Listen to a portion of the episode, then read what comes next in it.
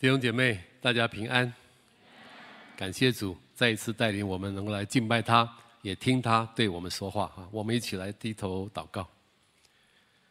主啊，还是感谢你，感谢你再一次召聚我们来到你的面前，也感谢你，因为你要对我们每一个人说话。我要恳求亲爱的圣灵保惠师运行在我们每一个人的心里面，让我们能够听见上帝的道，并且能够听懂上帝的道。也能够遵行上帝的道，愿主与我们每一个人同在。谢谢主，奉主耶稣的名祷告，阿门。阿门。感谢主啊！教会的讲台，过去这两个月，我们在从马可福音中来看使徒性的侍奉是怎么一回事啊？那么感谢主，什么是使徒？使徒就是奉差遣，自己做门徒，也带领别人做门徒的人，这就是使徒啊。那什么是使徒性的侍奉？使徒性的侍奉就是一个门徒，他奉差遣出去祝福别人的侍奉。简单一点讲，就是这样啊，祝福别人，让别人领受耶稣，领受耶稣的恩典和祝福的侍奉，就是使徒性的侍奉。谁可以做使徒性的侍奉？其实每一个基督徒，每一个神的儿女都可以做使徒性的侍奉，只要他愿意被差遣。出去祝福别人，他就可以做使徒性的侍奉。那么今天我们要讲的是最后一讲，这一讲是讲使徒性的侍奉是信心的侍奉，使徒性的侍奉是信心的侍奉啊。那我要从两方面来讲这个主题哈。第一个就是为什么使徒性的侍奉是一个信心的侍奉？第二方面就是那么如何可以进入到这个使徒性的信心的侍奉里面呢？这个对我们每个人的服饰都是非常重要的啊！我们需要了解为什么使徒性的侍奉是一个信心的侍奉？为什么使徒性的侍奉是一个信心的侍奉？因为使徒性的侍奉里面所做的所有的事情，都不是人可以做的，都是上帝做的。无论是传天国的福音，无论是改变人的生命、改变自己的生命，无论是带领门徒，呃，建立信心的团队、天国的扩展，都不是人可以做的。都是上帝做的，而且上帝有丰富的恩典，人必须用信心领受上帝的恩典，才可以做得出来。所以，使徒性侍奉是一个信心的侍奉啊。使徒性的侍奉，我们呃之前讲了好几讲，可以归纳成简单的两大部分啊。一个是祝福别人，一个是面对自己生命的改变，这是两大部分的侍奉啊。那么祝福别人的侍奉呢，就是传天国的福音，有信心的团队，爱的团队。还有带领门徒，还有天国扩展，这都是祝福别人的使徒性的侍奉。面对自己生命的改变，就是什么呢？我们需要面对我们当我们去祝福别人的时候，我们需要面对我们四面受压的这种情况，有压力的啊。而且呢，我们需要面对舍己背十字架，让神透过我们的舍己，把祝福带给别人这样的一个侍奉。无论是哪一类，都需要上帝的恩典，都是神才能做，不是人能够做的。阿门吗？所以，使徒性的侍奉是一个信心的侍奉。使徒性的侍奉要把别人从黑暗里面带到光明，从疾病带到健康，从忧愁带到喜乐，从咒诅带到祝福，这些都是上帝的恩典，需要我们用信心来支取的。其实，使徒性的侍奉，简单一点讲，就是把耶稣带给别人的侍奉啊，用信心领受耶稣，并且再用信心把耶稣分享给别人，而且让听见的人，他也要用信心。接受耶稣，这样就得了祝福。所以整个来说都是信心的侍奉。今天我们读的马可福音十六章，更为这个事情做了一个总结哈。你看马可福音十六章，耶稣差遣使徒到全世界去传福音。耶稣说：“信而受洗的必定得救，不信的必被定罪。”使徒就用简单的信心，真的到世界各地为耶稣的复活做见证。主就跟他们同在。神迹就随着他们证实所传的道。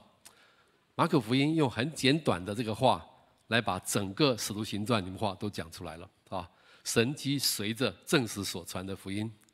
那么，而且呢，不但是这样，那些听见福音的道的人呢，这边说信的人必有神迹随着他们，他们能够这边讲了几个例子而已哈，他们能够奉主的名赶鬼，说新方言，手能拿蛇，喝了毒物也不会受害。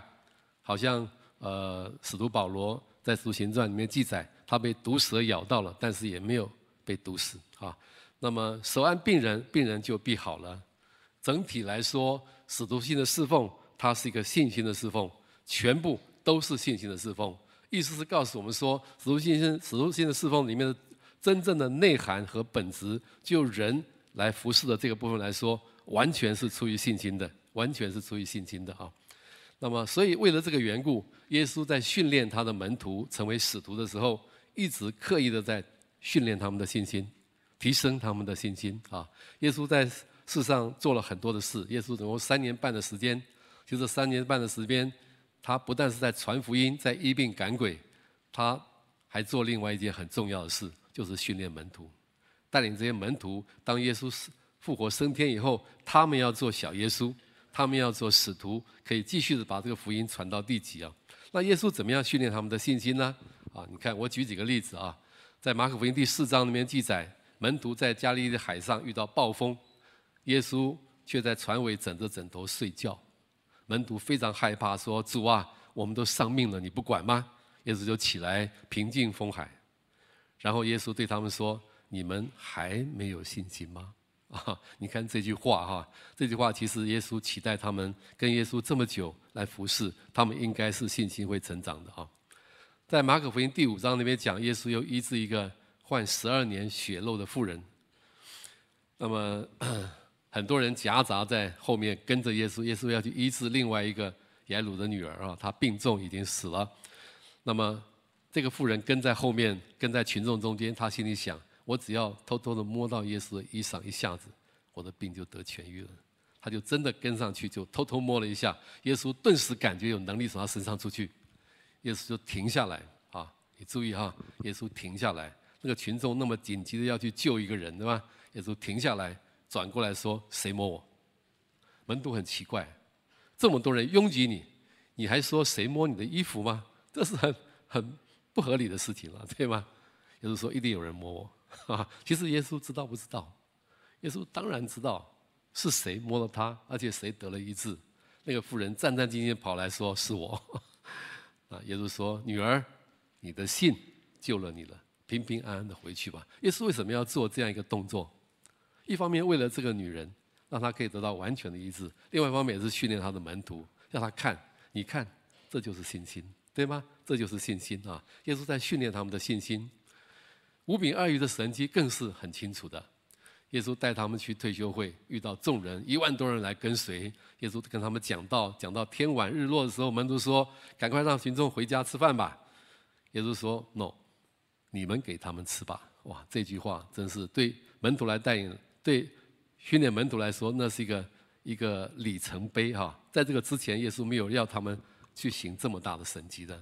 耶稣这次自己不行，他说：“你们给他们吃吧。”那之后呢，就出来了五饼二鱼的神迹。其实耶稣在训练他们，超越他们的经验和恩赐的信心。不但五饼两条小鱼干让一万多人吃饱，还剩下十二篮，对吗？让门徒看一看。这完全是出于信心的侍奉啊！那不但如此，还有一个例子啊，在马可福音第六章，耶稣行走海面，五饼二鱼神迹行完了之后，半夜门徒先坐船走了，然后半夜的时候他们在海上面划船啊，划得很不顺，耶稣就下海面去行走。耶稣接近的时候，门徒看见海面上有一个白白的影子飘过来了，他们很害怕，就喊啊是鬼啊这样子。耶稣说是我，不要怕。后来耶稣上了船。风就住了，门徒非常的惊奇。注意马可福音的形容，马可福音说什么呢？这是因为他们不明白那分饼的事，心里还是愚顽、愚蠢又顽固啊。也是说，你们还是不信吗？他们五饼二鱼已经看见耶稣行了那么大的神迹，但是他们竟然不晓得耶稣是神，耶稣也可以平静风浪，耶稣也可以行走海面，他们完全没有办法想到啊。那么注意，马可福音讲说，耶稣本来是要走过他们的船去，耶稣没有要上船的，只是因为他们软弱，在那边喊啊鬼啊鬼啊的，耶稣才上船的。耶稣也对彼得说：“你这个小信的人。”彼得下船走了几步就要沉下去，有没有？耶稣对彼得说：“你这个小信的人，为什么疑惑呢？”注意，耶稣做这一切都在训练门徒的信心，对吗？在提升他们的信心，到最后复活的时候。呃死而复活以后，耶稣训练他们信心是达到最高峰、最高峰了啊！因为我们看马可福音的记载是最简略而且啊、最丰富的了啊。那么七日第一日的清晨，耶稣复活的那个清晨，那些妇女跑到坟墓，想要用香膏来抹耶稣的身体。呃，那个香膏不是为了防腐，而是为了让它香一点啊。耶稣在坟墓里面三十多个钟头，应该还没有发臭。他们要希望在耶稣身体湿发臭以前呢，先给他抹上香膏。但是他们一到坟墓，发现第一件事，他们很担忧的是，那么大一块石头，谁帮他们搬开呢？有一吨多的重的石头。但他们一到了坟墓以后，发现不用担心，为什么？石头已经搬开了，天使搬开。然后看到坟墓里面坐的一个全身发亮的一个天使，他们吓坏了。天使跟他们说。那个拿撒勒钉十字架的耶稣已经复活了，他不在这里。你们来看，他们又看见空的坟墓，对吗？看见石头搬开，看见空的坟墓，又看见天使。天使叫他们去把耶稣复活的消息告诉他的门徒。这些妇女吓得这边说又发抖又惊奇，就跑走了。他们谁也不对他说，因为他们吓坏了。你知道吗？这是妇女第一次看见空坟墓的时候的反应哦。他们害怕，但是后来。有些妇女还是去告诉了十一个门徒，门徒的反应说什么呢？就是他们胡言，就是胡说八道啊！这是门徒的第一个反应。后来莫大拉的玛利亚又转回去坟墓找耶稣的尸体啊，结果他遇见了复活的主向他显现。不过耶稣说：“你还不要摸我。”不过他已经摸了 哈哈，冲上去就抓着耶稣说：“你不要摸我，因为我还没有升上去见我的父。”莫大拉玛利亚很高兴，他就跑去告诉门徒说：“我看见耶稣复活了。”马可福音记载啊，门徒的反应什么呢？却是不信啊，门徒还是不信。耶稣说他们很愚顽，真的是很愚顽啊，不是吃的那个鱼丸，而是又愚蠢又顽固哈，不信就是不信啊。其实很正常，对吗？如果是你，你能信吗？明明死了，怎么复活了呢？那么不但这样。呃，圣经还讲了一件事，就是以马忤斯路上，马可福音也讲了。那么就在耶稣复活那一天的中午或者下午的时间，有两个门徒从耶路撒冷走到以马忤斯。以马忤斯是耶路撒冷附近的一个小村庄，大概有十多、十二公里多，十二十三公里多，两三三四个钟头就可以走到了。他们走的时候，耶稣向他们显现，一路跟他们聊天。等到他们吃晚餐的时候，耶稣一拨饼，他们认出是耶稣来，他们好兴奋啊！他们就连夜就赶回去，我猜可能八九点十点就赶到了耶路撒冷，找到了门徒躲藏那个房子，跟他们说：“我们看见耶稣复活了。”门徒的反应是什么？还是不信？真是愚顽哈！那么后来呃，马可福音说，耶稣就向众门徒显现，就在那一天晚上，他突然出现在那个房间里面。耶稣跟他们说：“你们为什么疑惑呢？”耶稣把他的手。把他的脚指给他们看，而且怕他们以为耶稣是个鬼魂啊！耶稣特别要了一块烧鱼来吃了。门徒这个时候就喜乐起来了。不过圣经记载说，他们喜得不敢信啊！这次不是害怕，是非常喜乐，但是喜得不敢信，这怎么可能是真的？那么那一次的显现，多马不在，所以又引出来一个故事啊！这十个门徒跑去向多马做见证，说耶稣复活了。多马死也不信。多马说什么？除非我用我的指头探入他手上的钉痕，耶稣手上有两个钉痕，对吗？因为我的手探入他的肋旁摸一摸，否则我总不信。多马实在够怀疑啊，也够厉害。多马意思说，我要用我的手，用我的手，不止看还不行啊，要用我的手去踏取一个已经死去的那个尸体的那个伤痕，但他现在是活的，这样我就信。多马实在是一个。呃，相当怀疑的一个人啊，那么，但是耶稣后来又向他显现，耶稣显现就责备他，责备他们的不信，他们的心里刚硬。这个刚硬跟鱼丸是同一个字啊，他刚硬。然后呢，他对多马说：“伸过你的指头来摸，伸入伸出你的手探入我的肋旁，不要疑惑，总要信。”多马摸了吗？我相信多马没有摸。他不用摸了，多马马上就敬拜耶稣，跟他说：“我的主，我的神。”哇！门徒的不信，到后来的信，证明一件事情，证明什么呢？耶稣真的从死里复活了，阿门吗？门徒非常打死不信的，后来信，不但信，而且出去传福音，而且为此殉道。这件事绝对没有其他的可能，就是耶稣真的在历史里面从死里复活了，而且是道成肉身的耶稣亲自出现在他们中间。所以耶稣接着对多马说：“你因为看见了我才信，那没有看见就信的有福了。”这句话不是责备多玛，而是宣告从那个时候到后来后世万世万代看见耶稣的方法，不是用肉眼，而是用灵眼。用心里的信心可以看见耶稣，可以经验耶稣。耶稣复活以后向门徒显现很多次，我算了一下，至少有十二次，向一个人或一群人，或是最多向五百多个人显现，总共有十二次之多。耶稣复活以后四十天才升天。为什么耶稣在四十天中间要这样子一下显现一下不见，一下显现一下不见，而且十二次应该不止十二次，可能十几次、二十次都有了。为什么耶稣要这样子来显现？理由很简单，耶稣在训练门徒未见而信的信心，要让他们习惯以后耶稣的同在不再是用肉眼看得见的身体的意志的同在，而是要用心灵信心的眼睛看见他的同在。耶稣同在没有改变。只是方式改变了而已。耶稣在训练、提升门徒的信心啊，所以使徒性的侍奉真的是一个信心的侍奉。耶稣也在预备我们进入到使徒性的侍奉里面。好，那么怎么样才可以进入到这种信心的侍奉里面呢？这有两点要跟大家讲哈。第一个就是我们要遇见、要亲身体验复活的耶稣，这样我们才能够进入到这个信心的侍奉里面。信心。需要对主有亲身的体验。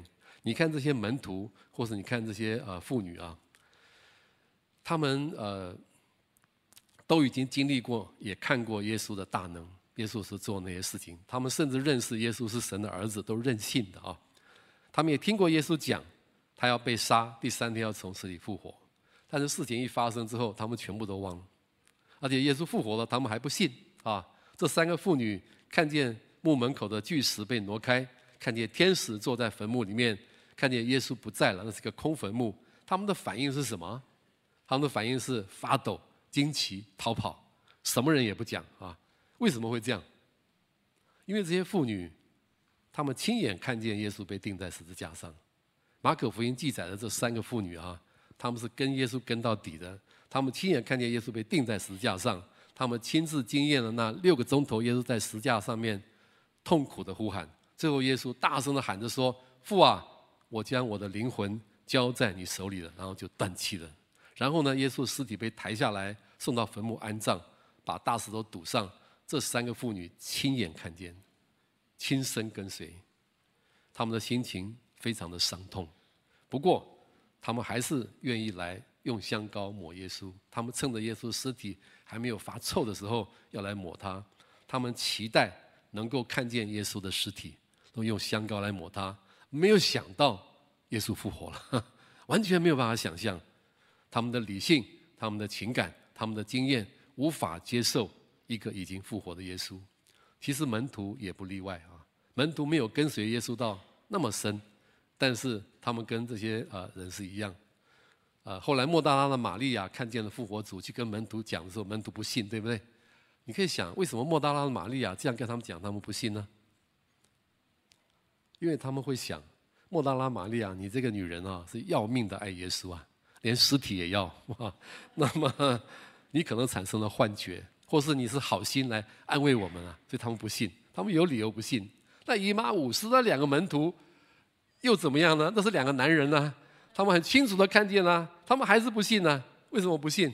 还是一样，他们的理性。他们的情感，他们的经验不可能，尤其是约翰，约翰亲眼看见兵丁拿矛刺到耶稣的胸膛，然后流出很多的血，刺到胸膛会流出很多的血和水，这一件事哈，法医的判定是这样：耶稣当时心脏已经破裂，他的胸腔充满了血块和血清，所以会看出来有血流出来，是耶稣已经死亡了，在最痛苦的时候，他的心脏已经破裂了。那么一刺进去的时候，大量的血块跟血清就涌流出来。约翰亲自看见这件事情，他知道耶稣是死了，确定是死了。虽然他没有跟到坟墓去，可是他知道耶稣是死了，怎么可能复活呢？多马更过分，对吗？十个朋友跟他说，他还是不信，因为他觉得那 是不可能的事情。如何能信呢？使徒们、门徒们的转变的转机就在他们亲眼看见了复活的主，是吗？当他们看见复活的主那一刹那，他们整个的信心就翻转过来，整个的信心被建立了起来。多马发出了那个不可不得了的一个任性啊！你知道，多马对着耶稣说，对着道成肉身的这个人，耶稣说：“我的主，我的神。”你们要了解哈，一个犹太人在那个时期这样喊是不得了的，这是划时代的一个人性。为什么哈？犹太人灭亡了几百年。他们的国家都灭亡，就是因为拜偶像。他们那个时候已经绝对不再拜偶像，绝对不会再把任何上帝以外的当作神。那么耶稣是个人，站在那里，明明是个人，对吗？但是多马竟然跟他说你是神，哇！这个要是讲错了，就在拜偶像哦。好，而且多马那么怀疑，但多马这个时候说你是神。多马的任性是我们众人极大的一个根据。弟兄姊妹，因为多马的多疑，因为多马的这个犹太人的背景，他站在耶稣面前说：“我的主，我的神。”全世界的人都要知道，耶稣确实从死里复活了。耶稣确实从死里复活了，并且耶稣对多马说：“你因为看见了我才信，那没有看见就信的有福了。”这句话不是在责备多马，耶稣在告诉多马，也告诉后世所有的基督徒说：“耶稣在我们旁边，只是肉眼不能看见。”你可以透过其他的方式来认识他，来经历他，哇，这是多么棒的一件事情啊！那么，所以初代的这些使徒们，他们可以遇见耶稣，我们也可以遇见耶稣啊。当你的信心碰见复活的耶稣的时候，你的信心就起来了啊！我在大学的时候，啊，我我的同学常常喜欢挑战我，因为我常常跟他们传福音 啊，谈这福音。他们说：“你看过耶稣吗？”哦，这句话我实在不晓得怎么回答。我必须说没看过。他们说没看过还讲什么？我说其他宗教也都没看过啊。那但是耶稣没看过就不算。哇，我真的是气得要命。后来我实在是啊气不过。有一次在退休会的时候，我就跑到一个祷告室去祷告了半天，从中午一直祷告到晚上。只有一件事，就是说主耶稣，求你让我看一眼，一眼就好，不用像在变相山上面那三个使徒看那么久，我只要看。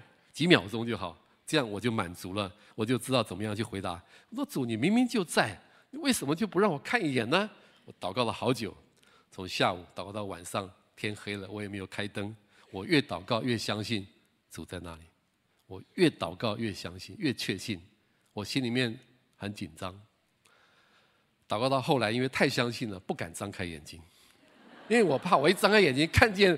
耶稣那个原浑身发光站在那里以后，我会吓得晕倒啊！你知道？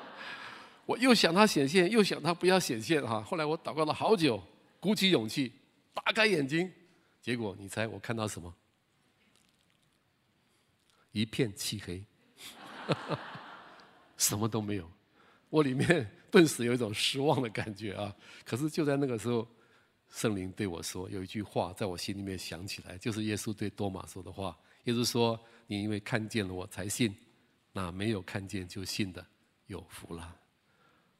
我那个时候就懂得耶稣讲那句话的意思了，不是因为我去研经啊，那个经验里面我知道，耶稣的意思是告诉我说，孩子，不是像多马那样了，你可以用信心的眼睛认识我了，你可以知道我了。哇，我得到很大的释放，我知道我认识耶稣，经验耶稣，不再透过肉眼了。用我信心所经验、所感受的一切是很真实的。耶稣真的跟我同在。那怎么样可以经验、看见，或是亲身体验这位复活的耶稣呢？祷告是关键。耶稣曾经这样说：“哈，耶稣对门徒说，在你们中间有两个人同心合一的求，我在天上的父必为他们成全。”耶稣又说：“无论在哪里，只要有两三个人奉我的名聚会，那里就有我在他们中间。”同心合意的祷告，奉主的名祷告，我们会惊艳到主耶稣的同在，就像当时使徒们所看见的一样啊。那教会有一位弟兄哈，他的女儿在去年年底的时候呢，突然呃发作了这个精神疾病，非常的严重，那么不能吃、不能睡等等等等，又胡言乱语哈，讲很多的东西。那这位弟兄啊，呃，实在是呃束手无策啊。那我们也为他祷告，他也去看医生等等啊。但是这个弟兄做了一件非常重要的事啊，他从那个时候开始，在他家里面天天家庭祭坛。其实他那个家庭祭坛就是就是我们讲的 RPG 啊，啊，他天天带着全家哈，他的妻子跟他的孩子，感谢赞美。献身祷告，七个释放祷告啊，彼此代祷代祷很多啊，每天每天这样祷告啊。后来大概一个月两个月之后，他的女儿就得到一个非常好的恢复啊，应该到现在恢复到相当良好稳定的情况啊。不但这样哈，他的工作上面也有一些啊呃一些呃神的恩典啊，就是什么呢？这位弟兄他在一个公司呃工作，他是做外销的一个公司啊，每年。大概到过年那个时候开始，他们会接到订单，到了二三月就已经完全敲定了。但是今年呢，因为有疫情的关系，国外的订单一直都没有动静。过年过完年到三月都没有动静，他们其实很紧张，他们在祷告里面也为这个事情来迫切的祷告。但是到了四月初开始有转机啊，那么四月初的时候就订单就来了，那么不但又来了，后来又追加订单啊，到现在呢。订单是刚刚来的两倍，那么而且呢，明年第一季的订单的货量呢都已经满了，哇！这位弟兄非常的高兴啊，真的看见在祷告里面看见耶稣的作为，阿门吗？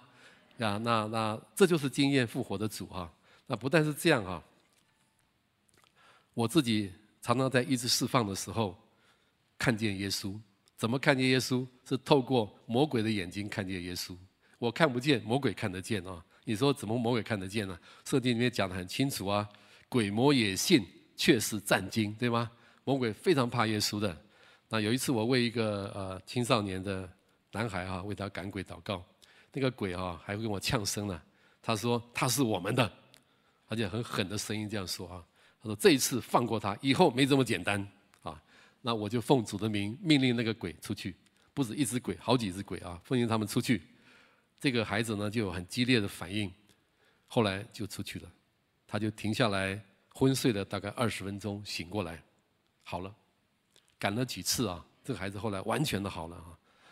当我们奉主的名的时候，主就同在，说得很清楚，对吗？魔鬼看见主非常的害怕，魔鬼，呃，你不要怕鬼哈，为什么呢？因为鬼很怕耶稣，我本来是很怕鬼的。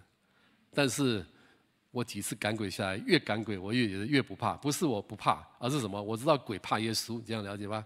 我只要把耶稣打出来，我的大哥来了，所有的鬼都要跑。那么我奉主名赶鬼的时候，魔鬼是看见耶稣啊，所以他害怕的窜逃。赶鬼是一个很补的事情哦。为什么？你可以透过耶稣，透过魔鬼看见耶稣在这里。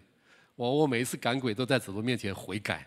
我说主啊，我还没有魔鬼那么信你了，啊，魔鬼看见你了，我用心眼看见你，看的好像没有那么真实，不像魔鬼那样子啊。有的时候我会欺负耶稣，不听耶稣的话等等啊。那么好，那怎么样可以啊有信心的侍奉呢？刚才我讲了，第一个就是你需要对复活的主有亲身的经历啊，亲身的经历。第二个呢，就是呢，我们需要借着回应耶稣的话来经验他的同在，有信心的侍奉。回应耶稣的话，遵行他的大使命，是能够经历、能够过信心侍奉很重要的一个步骤啊。在我们今天读的经文，在约翰福音十四章二十一到二十三节这边有讲啊，也就是说，有了我的命令又遵守的，这人就是爱我的，爱我的必门我父爱他，我也要爱他，并且要向他显现。那么有一个门徒就问耶稣说：“为什么要向我们显现，不向世人显现？”耶稣说什么呢？因为人若爱我，就必遵守我的道。我父也必爱他，并且我们要爱到他那里去，与他同住。耶稣早就已经定规后世后代所有能够遇见主的原则是什么呢？透过他的话，弟兄姊妹，如果你听见圣灵对你说话，你要知道耶稣就在你的旁边，你可以看见，好像看见耶稣复活的主在你旁边一样，而且特别是透过顺服遵行他的命令。这个更能够看见主的同在，这是信心侍奉的一个非常大的重点。耶稣有两个最重要的命令，其实是一个，一个就是你们要彼此相爱，对吗？第二个是你们要去传福音，让万民都做主的门徒。一个是大诫命，一个是大使命啊。我们一般说彼此相爱是大诫命，他传福音是大使命。其实这两个诫命是一体的两面啊。彼此相爱是彼此相爱，然后呢是大诫命，出去传福音，让人可以归主，把他带进爱的团契，这是大使命。它是一体的两面啊。当我们遵行主的命令的时候，你会看见主的同在，你也会经验这个信心的侍奉，实在是呃有非常大的祝福啊。那我下面呢，我们要播一个呃我们的这个影片啊，有两位弟兄姐妹，他们遵行大使命，遍地拓殖他们所经历的啊，我们来看一下这个影片。二零二零年上半年，神常常以神机骑士，还有一群长得像人的天使来造访我父亲，使我父母同时受洗。之后，我父亲也经历了帕金森的逆转，包含他的脚步突然可以跨出去，他的面具脸变笑脸，他的忧郁症也消失了，还有其他的病症也一一的迎刃而解。这段过程中，我非常感谢上帝，透过弟兄姐妹。与我一起同心合意兴旺福音，使我的家被复兴。有了这段突破得胜的经验，我也非常的希望我的社区可以被复兴。所以我六月就开始了松山的线上祷告会。坦白说，面对不晓得怎么做，跟谁一起做，心中难免会有一些疑虑。可是神都知道，他也一路率领我们。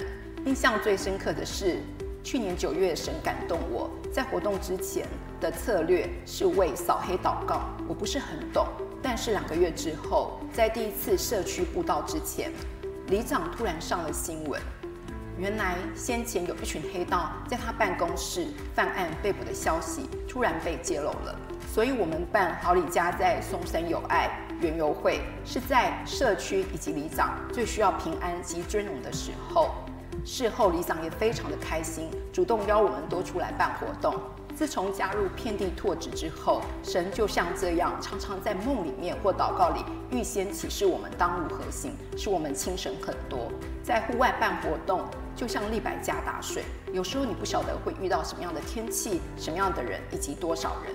可是当一群愿意多分水的利百加聚集在一起服侍的时候，就会变得更轻省和喜乐。每一次我们一起走出去，我们的信心就更加的活泼起来。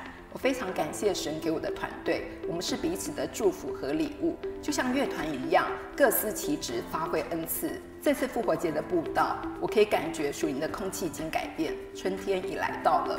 神鼓励我说：“我们的团队服饰闻起来很香，我们已经以爱为旌旗插在地图上了。没有走入禾场，你是不会知道庄稼已经成熟了。”我们最近发现有好多的慕道友，他们在寻找教会。很多人他们需要爱，只要我们以爱来关心他们，其实他们的心很容易被打开。我们接触到一位老妈妈，她本来连祷告卡都不敢拿，因为她有阴阳眼，常常看到鬼，需要去慈幼宫。但是她现在都开始读满福宝了。所以我诚挚的邀请大家回应遍地拓殖的呼召，享受一起收割的喜乐。我从小就出生，跟大部分成长时间都在三重。那其实对三重并没有太多情感，理由很简单，因为很多人都说三重的治安跟文化都不是太好，所以和老婆结婚之后，我很快的就搬离了三重，并且在外地住了三年。在二零一九年，我们因着妈妈呃信主猜偶像这样的印证，并且再加上我工作一些变动，因此我们决定顺服神。要回应神，就搬回三重。当搬回三重的时候，跟真理堂弟兄姐妹连结，才知道原来在我国小念的国小跟国中呢，有真理堂的姐妹在这边任教已经超过二十五年，并且为三重祷告超过二十五年。这件事实在太让我惊讶并且感动了。也因着这样的感动，我们决定在二零二零年的四月开始，每周六晚上在三重梧州开启了线上祷告会。我们也因着疫情开始。在我家聚集看主日的直播，我们知道我们要开始做布道，但是我们的能力实在不足，因为我们都是带职的同工，并且我们的能力也不足。我们觉得我们的身量很不够，但是在这个过程当中，不断的软弱寻求神，神不断的回应我们，也给我们一个很大的神机，让我们在感恩节跟圣诞节的三场布道会，我们经历神那个聚集的恩典，近一百个人在我们的公园布道会当中，我们看见这是神做的事情，不是我们做的事情。我们的同工大大经历了三个祝福，第一个祝福是我们能够在社区就能够得到非常多真理堂的资源。非常多行动不便的老人，或是交通不便，甚至有小小孩的父母亲，都能够在社区就近的主日。这样的主日使我们的空间跟时间，呃，大大降低了限制。第二个祝福是，我们的眼光真的改变了，特别是我的眼光，开始为三重芦洲祷告之后，甚至在行舟祷告接触更多地方之后，我开始爱这个地方，开始就对这个地方有情感，并且上帝将团队赐给我们。我们建立了弟兄 RPG、妈妈 RPG，还有姐妹 RPG。我们彼此互相守望，彼此互相探访。第三个祝福是，这里地方属灵空气真的改变了。大家知道吗？其实，在我们的主日的旁边的公园，过去是让人退避三舍的纳古塔，但是我们现在每周都在那边主日敬拜，并且我们在那个公园做儿童主日学。我们也行中祷告，连接里长，彼此互相探访。这个地方的属灵空气真的不一样，每一个人真的都可以奉差遣来祝福自己的社区，但是唯有我们自己真的能够带着耶稣的爱来祝福我们自己住的地方，凭着信心回应着神的时候，神机启示真的跟着来。我们相信我们的团队是与神同光的团队，感谢主。使徒性的侍奉是信心的侍奉，而其中最重要的一个信心的侍奉就是回应主的话。进行大使命，啊，所以我刚才看见的这些弟兄姐妹，你看见他们在遵行大使命的时候，真的经验耶稣的同在，对吗？复活的主与我们同在，让我们真实的在这个幕后的时代，可以经验他的同在，并且把他的同在能够传扬出去，这是神的心意啊！弟兄姊妹，神现在，耶稣现在仍然在呼召我们啊，他仍然在鼓励我们。复活的主，虽然我们眼睛看不见。他仍然在鼓励我们有信心的侍奉，并且他在呼召我们愿意起来遵行大使命，愿意传福音，把人带到主的面前来。你愿意吗？你愿意在有机会的时候，你愿意参与在这个大使命的行动当中吗？OK，我们来祷告。主耶稣，还是谢谢你的恩典，谢谢你这样清楚的向我们说明你自己的心意。主啊，你说因为多马因为看见了你才信。那没有看见就信的有福了，主啊，我们实在知道，虽然没有看见，你仍然在那里。我们相信你的同在，我们也相信你的心意，也谢谢你告诉我们说，要出去传福音，带领人归主，执行这个大使命。这是你的话语，你要透过你的话语与你的百姓同在。主啊，我们也来到你面前，恳求你帮助我们，加添我们的信心，让我们能够回应你自己的话，回应你自己的命令。投入在传福音大使命的行列当中，经验你的同在，你的祝福、神迹、恩典都大大的领到我们，让我们每一个人可以起来做一个传福音的人，起来做一个遍地拓子的人，让主的心可以得着满足。谢谢主，谢谢主，听我们的祷告，奉主耶稣的名，阿门。